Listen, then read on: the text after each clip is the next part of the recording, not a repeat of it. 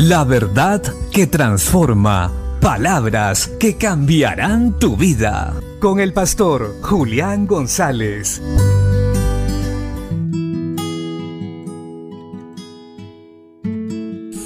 La Biblia dice en el libro de Levítico capítulo 10 versos 1 y 2.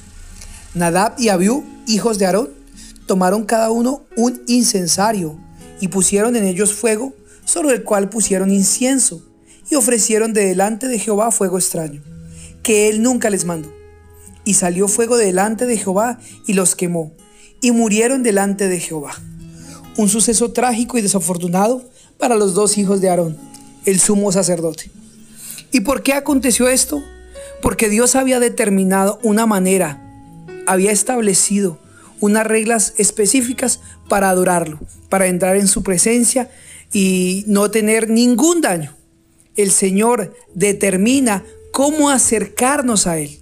Hoy en día muchas personas solo dicen, yo creo en Dios a mi manera. Muchas gracias, yo no necesito de la Biblia, no necesito buscar a Dios, no necesito congregarme, no necesito eh, aceptar a Cristo como Señor y Salvador. Yo creo en Dios a mi manera.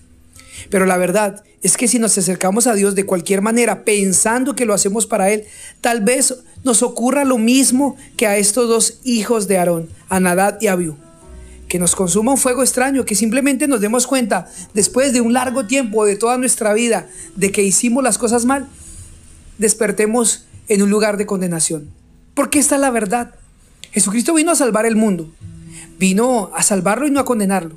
Pero Él determinó cómo lo salvaba. Él dijo que era por medio de la fe en Él, era por medio de nuestra, nuestro sometimiento, obediencia a su palabra, y si permanecemos en ella, que somos salvos. Tenemos que reconocer que somos pecadores. Debemos aceptar a Cristo como Señor y Salvador y como único mediador entre Dios y los hombres. Si lo hacemos así, nos acercaremos a Dios y seremos aceptados en su presencia. Si no, ciertamente no habrá ningún efecto eh, positivo para nuestras vidas. Pues la condenación estará latente. Y toda persona que no acepte a Cristo ni acepte sus términos, ciertamente no se va a salvar, se va a condenar. Esto es difícil de decir, difícil de asimilar, pero es la verdad. Cristo dice cómo y cuándo. Él dice que es por medio de la fe en Cristo Jesús y mientras hay vida, porque mientras hay vida hay esperanza.